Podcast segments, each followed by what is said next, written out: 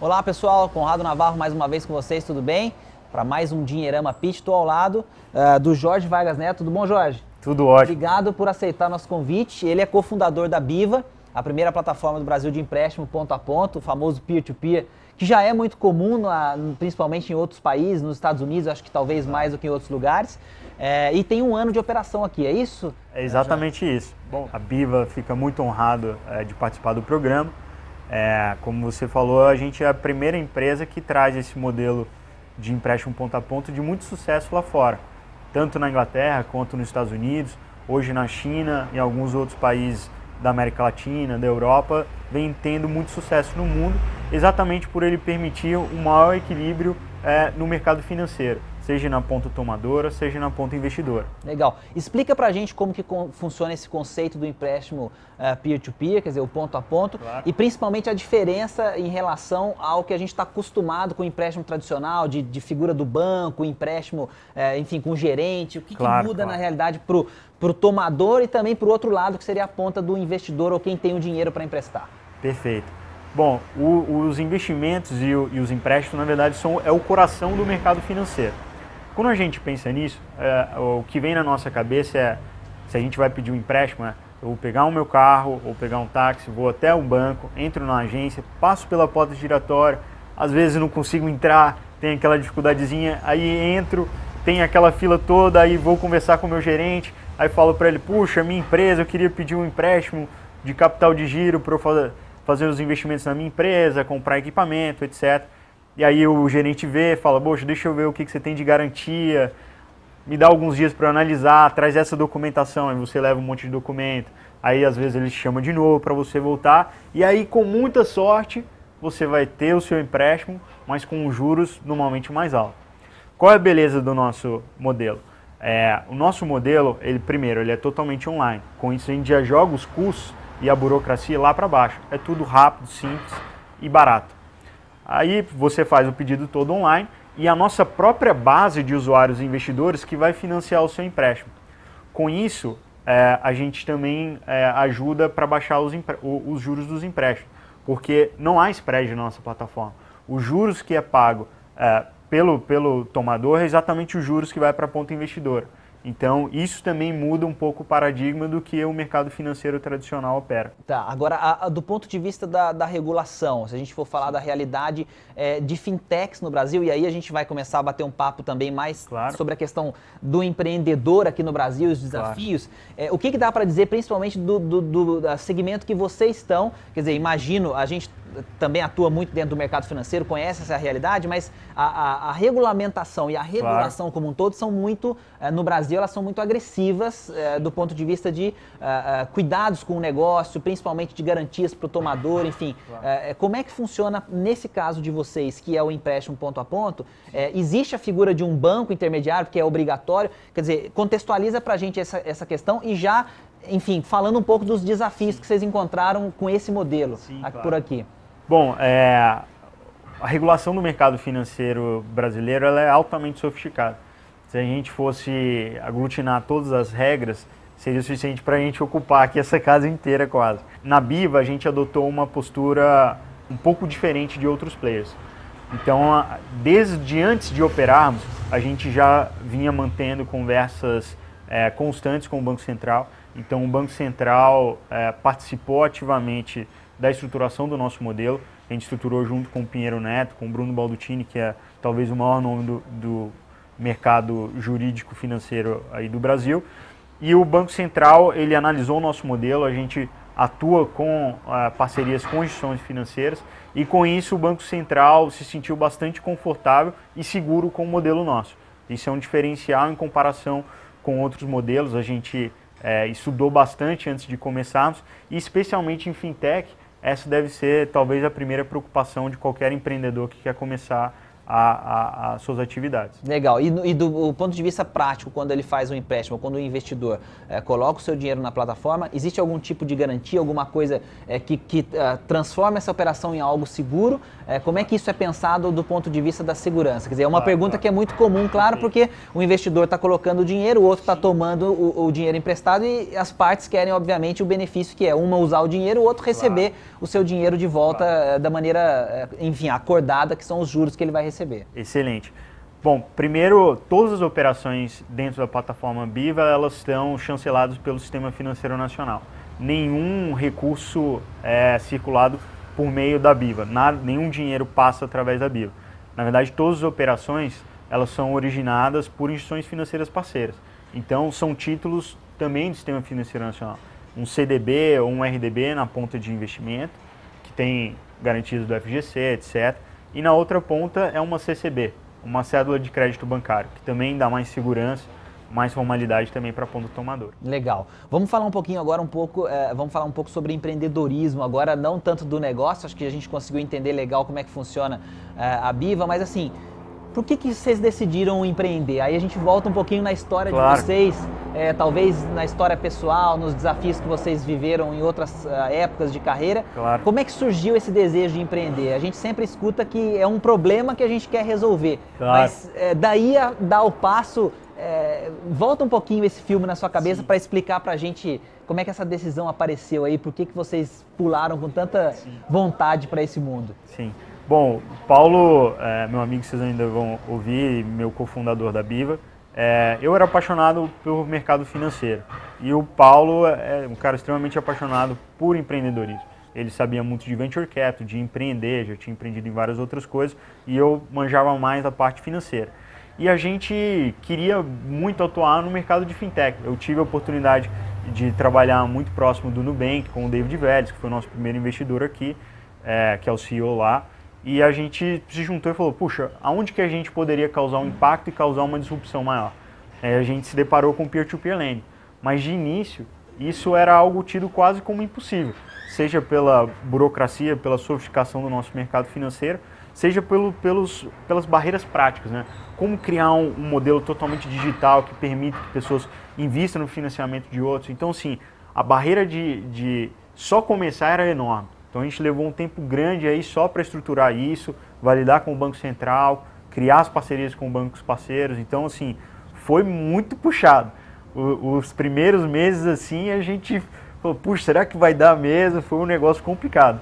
Mas tem valido a pena. Aquela coisa do romantismo, do empreendedorismo, a gente brincava um pouco antes de entrar no ar aqui, é que as pessoas sempre querem saber isso, né? Elas, elas querem o glamour de, da pessoa ser um empreendedor de sucesso e, sei lá, sair em revistas especializadas falando da sua empresa e tal, o que é super bacana e importante Sim. até para divulgação do negócio e do empreendedorismo em si, mas esse glamour é meio que, é, é meio que mito, né? Não, não, é, não é bem por aí. Se a pessoa tá querendo esse glamour só, não, é, não. é, não é, não é para todo mundo, né? Não tem, na verdade, o glamour é pouco pouquíssimo. A gente só coloca terno, essas coisas, para falar com o Banco Central e com o Banco Parceiro. Na verdade, é muito suor, muita transpiração, não tem glamour nenhum. A gente virou muita noite aqui, é, desde estudando estruturação de código, tudo. Então, assim, é batalha mesmo. E a gente ainda não está longe ainda de ter o sucesso. A gente está indo bem mas ainda tem muito ainda pela frente. Legal, não, e ele está falando isso e é verdade, a gente está gravando na parte de fora da casa, passando isso. um baita de um frio aqui, que hoje está um dia gelado. Tá mesmo. E eles viraram à noite, então tá todo mundo aqui atrás é, chegando ainda, alguns chegando, a galera trabalhando.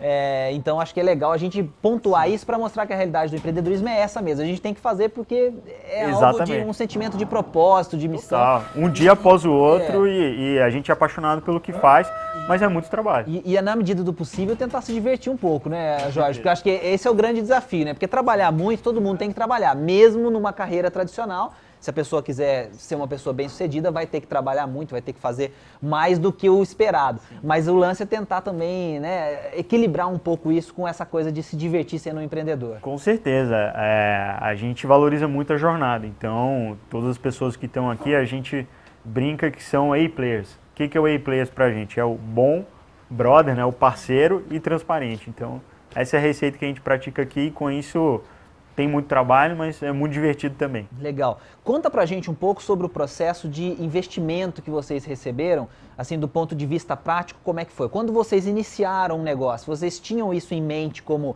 algo, é, é, vamos dizer, é, essencial para que o negócio fosse para frente? Ou vocês, enfim, começaram fazendo um bootstrapping ou uh, criando uma própria estrutura é, para depois é, tentar encontrar um investidor. Você contou que é, é amigo do Davi, do Davi Vélez da, da Nubank, enfim, então tinha um relacionamento com ele já. Mas é, a gente gosta sempre de explorar como que funciona esse processo de captação e investimento, porque tem muitos empreendedores que começam com aquela ideia de já vender a empresa ou acham que vai conseguir um investimento logo, quer dizer, todo mundo tem a ideia sensacional e acha que o dinheiro vai aparecer para investir na empresa. Então, conta pra gente um pouco desse processo. É, na verdade, eu acho que não tem como fugir do bootstrap, né? No início, essa parte toda de estruturação, até a gente ter o que se chama de MVP, que é o produto mínimo viável, tudo isso foi com recurso nosso próprio, suor, etc. Depois que a gente estava com tudo montado, aí sim a gente teve a sorte de contar com o apoio do David, que também nos apresentou outros fundos. Ele é, é talvez o maior case de sucesso hoje, tanto no mercado de fintech como de empreendedorismo aqui no Brasil. Então, assim, isso nos ajudou muito, mas foi um não houve como escapar desse processo, que é um passo cada vez. A gente criou o MVP, foi a mercado, começou a ter alguma tração, aí sim a gente conseguiu ter é um apoio de investidores que é essencial para qualquer. Quer dizer, a gente, a, gente pode, a gente pode resumir a história como, é, primeiro, tendo validado esse, esse, esse protótipo, esse produto mínimo viável, que você contou do MVP, quer dizer, mostrado que ele realmente tinha um potencial. Quer dizer, então é aquela coisa de você trabalhar primeiro, suar primeiro, investir o recurso próprio primeiro, para depois provar que tem Exatamente. valor a solução que você está mostrando. Exatamente. Legal. É, e e é, fala para a gente um pouco sobre o processo depois desse investimento.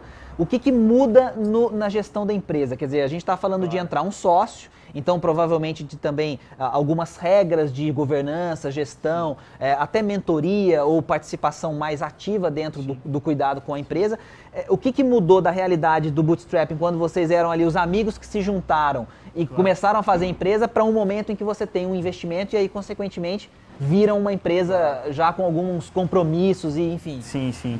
É, é um processo bastante interessante. Na verdade, a gente, digamos, a gente está na liga amadora e aí de um dia para o outro você acorda você está na liga profissional e você tem muito mais responsabilidade, você tem reportes, você, é, o jogo muda. Então, assim, a gente fez um processo de mentoria que foi muito importante para a gente com a Artemisia. É, agora a gente participa de um programa também é, de coach, de mentoria da Endeavor. A gente foi uma das 30 empresas que foi selecionado pelo, para esse programa novo é, da Endeavor que chama Promessas. Legal. Então, isso é, isso é muito importante. Nós somos muito novos, eu tenho 26, Paulo tem 27 anos. Então, é muito importante para a gente ter... É, acho que o bom investidor, ele não é só o money, né? é o smart money. Então, é o que também te ajuda nos desafios que você enfrenta como empreendedor, na gestão. Então... E, e, assim, uma outra coisa curiosa que eu sempre gosto de comentar quando a gente bate um papo com pessoas como vocês, é assim... Uh, a gente nem sempre vai fazer aquilo só que a gente gosta, principalmente quando você recebe investimento e a empresa se estrutura, né? Tem aquele momento que, sei lá, você adora o mercado financeiro, mas você vai ter que ficar ali em cima de um relatório, Sim. sei lá, vai ter que cuidar um pouco de contratação, demissão. É, é como é que é administrar isso para o empreendedor, já que o que trouxe vocês até aqui era aquela grande paixão por alguma coisa? Quer dizer, é, como que essa realidade influencia e como é que você tem lidado com isso, ou você e o seu sócio, o Paulo, tem lidado com isso? É, eu vou te dizer que é um, um eterno aprendizado e, e, no nosso dia realmente tem muita coisa que a gente faz que, claro, não é a nossa, a gente nem é tão bom e, e também não é o que a gente mais gosta de fazer. O que a gente mais gosta de fazer é desenvolver o produto, pensar no nosso futuro aqui, como que a gente evolui como empresa e como produto. Então, isso é o que a gente mais gosta. Mas o dia a dia é contratação, às vezes tem que fazer cortes de custos, é, reportes quase diários de é, indicadores de performance a fluxo de caixa. Então, realmente é um trabalho árduo, mas a gente tem que fazer. Legal. É, uma outra curiosidade que eu tenho, assim, em relação a, a futuro, quer dizer, como é que vocês projetam hoje, é, olhando do ponto de vista, claro, do empreendedor, então falando um pouco sobre o que você imagina é, para a sua vida ou para o projeto que você está tocando hoje, que é o Biva, e para o negócio que vocês estão de fintechs, quer dizer, para o segmento de fintech, especificamente, claro, o seu mercado de empréstimos uh, peer-to-peer, o que, que você, uh, olhando para o Brasil hoje, a gente sabe que vivemos essa crise, enfim, uh, temos aí desafios estruturais para a gente lidar, mas como é que você enxerga tanto esse mercado ou esse segmento de fintechs, quanto o potencial que nós temos para iniciativas como a, a, a Biva? Eu acho que assim, o contexto atual é um contexto macroeconômico em si, é um contexto muito difícil. Né? Na verdade, a gente não tem problema nenhum para solicitações de empréstimo. Nosso problema é em aferir a qualidade desse crédito. Né? A gente tem percebido uma deterioração muito grande do mercado de crédito como um todo. E é, é muito difícil navegar no contexto atual. Mas a gente acredita muito que se a gente conseguir navegar bem, e a gente está conseguindo, depois que sair esse ciclo é, um pouco complicado, a gente vai sair muito mais forte e aí sim a gente vai crescer muito mais. E, e como é que vocês têm trabalhado a, a, principalmente a aquisição de clientes hoje? É, é, uma coisa essencialmente digital? Como é que vocês olham para esse caminho, é, imaginando essa melhora? Porque é, imagino que deva ser difícil concorrer também com o banco. Quer dizer, os bancos têm no Brasil hoje uma concentração, banco, eu digo os maiores bancos de varejo. É, existe uma concentração é, relativamente grande é, nessas instituições. Como que vocês enxergam esse, essa concorrência e esse desafio para uma fintech que começou pequena e que está crescendo, é, como aconteceu com o Nubank, por exemplo, que já está se transformando numa grande força Sim. do mercado de cartões de crédito. Como que vocês enxergam esse desafio de concorrer com essas grandes instituições, por exemplo? Sim, na verdade a gente não vê exatamente que a gente está concorrendo com os bancos. Na verdade a gente atua no segmento que é de pequenas empresas, que hoje é, acho que nenhum banco tem como foco atuar nesse segmento. Então, para esse público, a gente entrega o melhor produto possível. É, a gente vê que a Biva está criando uma espécie de um novo mercado. É quase como se você pensasse o Uber. Na verdade, várias pessoas que nunca usavam táxi passaram a usar o Uber para se locomover. Então, a gente acredita que a gente está fazendo a mesma coisa para o mercado financeiro. Não é que a gente está competindo com grandes bancos, é, tampouco com outras fintechs também. A gente está criando e é, gosta muito dessa ideia desse novo mercado. Legal. Para a gente fechar, uma pergunta que eu sempre faço é, quando a gente está conversando com empreendedores e quem é, começou o seu negócio, que tem um pouco a ver com, com o mote do nosso programa, que é a gente chama de dinheirama pitch. Então a gente sempre termina a pergunta é, tentando dar uma dica para quem está começando a empreender, fazer o seu negócio de como que é o pitch ideal. Quer dizer, claro. vocês passaram por essa fase de é, ter o MVP, construir o produto, tiveram que ir lá vender a ideia em, sei lá, 3, 5 minutos no máximo. Como que, é, que tem que ser esse pitch? O que, que você acha que as pessoas, os, os, os empreendedores têm que apresentar é, quando sentarem aí com a sua ideia de frente Sim. de um investidor ou de um potencial investidor? Claro, eu acho que a, a, primeira parte é ter uma história bacana, história de vida, né, de empreendedor. As pessoas têm que ter confiança em você, isso é o essencial.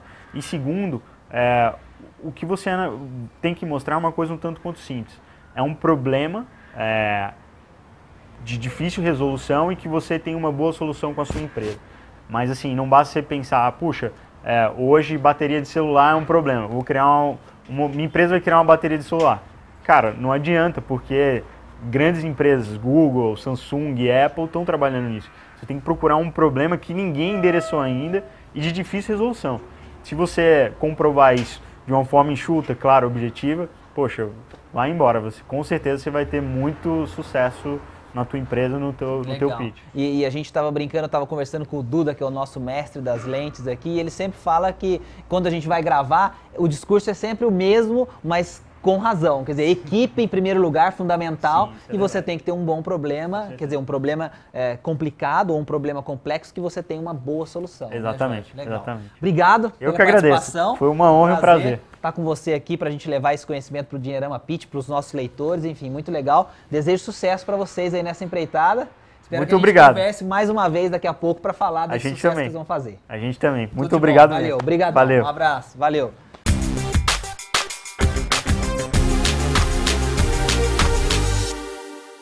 Estou agora ao lado do Paulo Davi, sócio do Jorge aqui na Biva. Tudo jóia, Paulo? Tudo bom. Tranquilo? Você? Tudo Vamos jóia. falar um pouquinho sobre o empreendedor. Conversamos bastante com o Jorge sobre o negócio. Ele explicou muito para a gente sobre a Biva e a, as principais características desse mercado fintech das novidades que eles estão trazendo.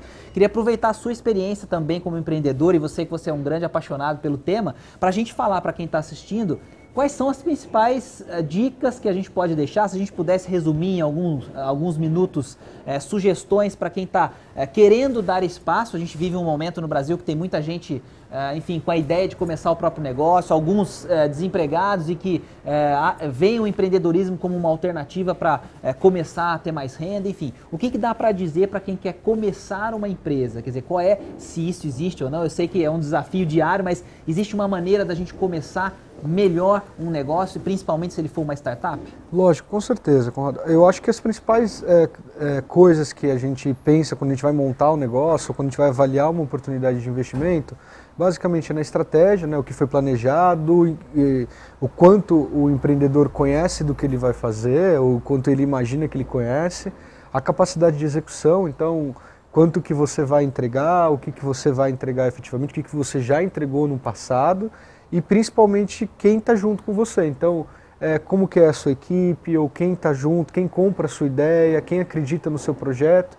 E aí, basicamente, eu acho que essas são as principais coisas que a gente olha. É, do ponto de vista de, de interior, basicamente o empreendedor tem que ser alguém super inteligente, alguém que é bastante afiado e que conhece do que está falando, alguém que acredita muito no negócio e que tem muita resiliência, alguém que aguenta tomar bastante pancada e continua e continua e continua. Acho que isso é um pouco do que, que é, eu normalmente penso quando eu penso em empreender. Né? Legal. Quando a gente fala de produto especificamente, quer dizer, a solução que a gente vai entregar, é, é quais devem ser os cuidados de quem está desenhando ou está criando essa solução, Lógico. esse produto, para que seja uma coisa que faça sentido, claro, e que chame atenção e dê resultado? Lógico. Hoje em dia é até um pouco clichê, mas basicamente é pensar na experiência do usuário. Então, o que, que o seu cliente quer, que valor que você entrega para o seu cliente mas muito mais do que o produto, porque o produto ele muda, você coloca uma cor diferente nele, coloca um tempero diferente nele, ou dá uma roupagem diferente nele. Mas é a capacidade que você tem de acreditar no que você está fazendo e entender o que, que seu cliente quer. É, tem algumas frases bastante célebres que às vezes o cliente nem sabe o que quer. E o bom empreendedor é aquele cara que vê a oportunidade, enxerga ali um, um, um desafio e vai lá e conquista ele. Então o produto ele tem que ser super bem pensado, pensado na ótica do cliente e fazer com paixão, entregar com, com Legal. Com tem, tem, alguma é, ferramenta que geralmente ajuda esse processo? Porque a gente ouve muito falar sobre, é, por exemplo, Lean Startup, a gente ouve falar sobre Canvas, a gente Lógico, no passado já teve a, é, é, a figura do plano de negócio tradicional, que já foi muito comum é, um, um, pouco em outros tipos de negócio. Quer dizer, o que, que dá para a gente sugerir para quem está tentando fazer essa, é, essa, organizar as ideias e tentar colocar isso no papel é, para poder estruturar melhor o produto e o projeto? Que ferramentas que geralmente ajudam, ou se vocês usaram algumas ferramentas ou recomendam algumas ferramentas? A gente usou todas, a gente usou o Canvas, né, o Business Model Generation, a gente usou, é, a gente conhece o Lean Startup, a gente usou, fez uma planilha do Excel, enfim. Basicamente todas essas ferramentas são importantes porque ajudam você a concretizar algo que está na sua cabeça. Então, isso é importante. Mas por outro lado, de novo, a capacidade de execução, ela é o mais é, é importante. Então, basicamente, é não perca muito tempo fazendo uma boa ferramenta, uma boa apresentação, mas tenta ser conciso. Então, a ideia do pitch ajuda muito, que é você tentar é, contar sua história, sua ideia em dois, três, quatro, cinco minutos, isso é importante porque ideia todo mundo tem um monte, mas a capacidade de você sintetizar isso e entregar isso é o que faz a diferença. Então as ferramentas são importantes, estão aí para serem usadas, a gente usou todas, mas não era isso muito que separava a gente do, do, dos outro, das outras pessoas que queriam também fazer o que a gente Estava todo mundo usando ferramentas também, Lógico, quer dizer, não é, é esse um o grande diferencial. Isso, é um pressuposto, né? Assim, você precisa dominar um pouco, saber planilhar, é, planilhar, planejar o que você vai gastar, se vai ter recurso suficiente tanto de financeiro quanto recurso humano para entregar todo esse projeto, mas é, é, o famoso pau na máquina, Legal. é isso que faz a diferença. Você levantou uma bola bacana sobre pitch e o nosso programa chama Dinheirama Pitch justamente para a gente falar sobre empreendedorismo e tal.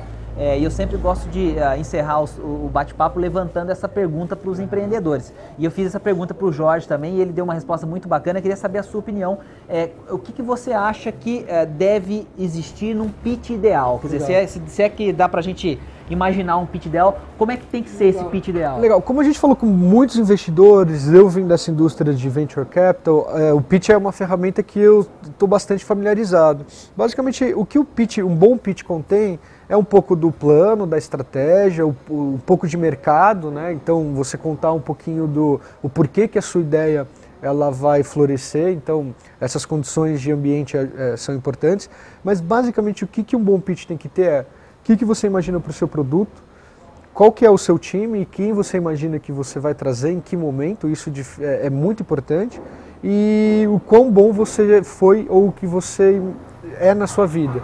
Então, desde você ter sido um bom jogador de tênis com 15 anos, a ter tido seu negócio, a ter falhado, a ter frequentado uma boa escola ou ter frequentado boas empresas e em todo lugar você ter sido diferente dos outros. Então, você poderia ser um estagiário num escritório, mas você era um bom estagiário dentro desse escritório. Essas questões de, ah, eu sempre me executei bem, são muito importantes. Então, o pitch ele é importante por causa disso. E um pitch conciso, matador, em que você sabe onde você está, onde você quer chegar, não precisa ter aquela projeção de cinco anos futuro. Ninguém olha isso. O que é importante é ter um, uma boa execução do seu negócio. Legal, acho que essa, essa, essa dica é muito bacana porque é, tem gente que tem a, a, ideia errada de que o pitch é para vender o peixe, mas na verdade é para você não. se vender como um, uma pessoa é, confiável, com uma boa ideia, que é o que você falou, e claro, ter resol, tá resolvendo um problema significativo. É, né? Exato. Então são duas coisas muito importantes que eu sempre penso a respeito de pitch. O primeiro pitch é todo é, business plan ele tem aquela curva J, né? Então, assim, no primeiro ano eu dou prejuízo, no segundo ano eu dou prejuízo, no terceiro ano eu chego no break-even, no quarto e no quinto eu viro bilionário. Então não é isso que faz a diferença. Todos os pits são assim, gente. Confie em mim que todos os pits são. Esse gráfico está sempre lá. Estão em todos os pits. Não é isso que é importante. O segundo ponto que ele é importante do pitch é, ele é um ótimo momento para você sintetizar a sua ideia e tirar toda aquela complexidade que é natural de um empreendedor que pensa mil coisas e tem que executar uma. Então, basicamente, um pitch conciso ele é muito importante. E normalmente quando você está montando o seu pitch, você despreza o pitch. Você fala, não, a minha ideia precisa de 20 minutos para contar. Uma ideia que precisa de mais de 5 minutos para ser contada, normalmente não é uma boa ideia. Por quê? Porque ela não está madura para ir para o mercado. Então você ainda não está pronto para buscar investimento ou para lançar o seu negócio. Na maioria das vezes. É óbvio que existem é, situações especiais, mas a regra normalmente é essa. Legal. E aí fica uma, uma, uma, uma conversa legal que fecha com o que a gente falou com o Jorge é, que é a ideia de que a maior parte do, do, das startups bem-sucedidas, elas é, passaram pelo bootstrapping primeiro. Não, com Tiveram que criar o seu produto, é, o seu MVP, o mínimo produto viável, para depois encontrar é, é, é, a tração inicial, como ele comentou, para o investidor acreditar nela. Quer dizer, então já fica um alerta que eu gostaria que você também, não sei se você concorda, de que não vai abrir a empresa hoje, passar pouco tempo, já achar que alguém vai colocar não, a gente, nela para você é, tem que desenvolver um pouco da empresa primeiro, né? Lógico, a gente deu um pouco de sorte aqui, misturado com um pouco da nossa experiência passada. Então, o nosso processo como empreendedor, e a gente tem as dores de empreendedor, e cada um tem o seu tipo de dor de empreendedor, mas a gente passou por um processo muito rápido, né? É, do, do momento em que a gente abriu a companhia, o momento em que a gente teve investimento, foi tudo muito rápido. A maioria dos empreendedores fica durante muito tempo tendo que construir o seu produto, tendo que validar a sua ideia e aí a gente sabe como isso é sofrido, como isso é difícil, e aí encara é, a aceitação familiar, a aceitação das pessoas próximas, isso tudo é muito sofrido. Mas isso tudo faz parte da dor do empreendedor, que é justamente correr atrás do seu sonho, acreditar numa coisa que ele viu e que ninguém mais viu, e se entregar de corpo e alma para que isso aconteça. Então isso tudo é, é, é um processo né, de, de se descobrir como empreendedor e descobrir que a sua empresa ela deixou de ser uma ideia e passou a ser uma coisa que está no mundo, que as pessoas consomem, gostam, interagem, se apaixonam, às vezes não gostam. Isso faz parte de, de uma trajetória bem sucedida de um empreendedor. Não, legal, sensacional. Parabéns, obrigado pela disponibilidade. Pô, legal, bacana. Fiquei muito feliz de conversar com vocês. Acompanhe, já conheci a Biva, foi um prazer estar aqui. Legal, prazer é nosso. sucesso para vocês aí nessa empreitada. Tá joia, brigadão. Sucesso mais uma vez. A gente se vê aí, Dinheirama Pitch, trazendo empreendedores de sucesso, ideias bacanas histórias fascinantes para a gente se inspirar e ver que o empreendedorismo transforma. A gente está tentando motivar as pessoas para enxergar. Com certeza, isso. é apaixonante. É legal. É então, um caminho sem volta. Mandem suas sugestões para nós, contato dinheirama.com e a gente vai buscar mais empreendedores, mais empresas legais para a gente conversar. Obrigado pelo carinho, até a próxima edição do Dinheirama Pitch. Um abraço. Valeu. Um abraço, tchau, tchau, gente.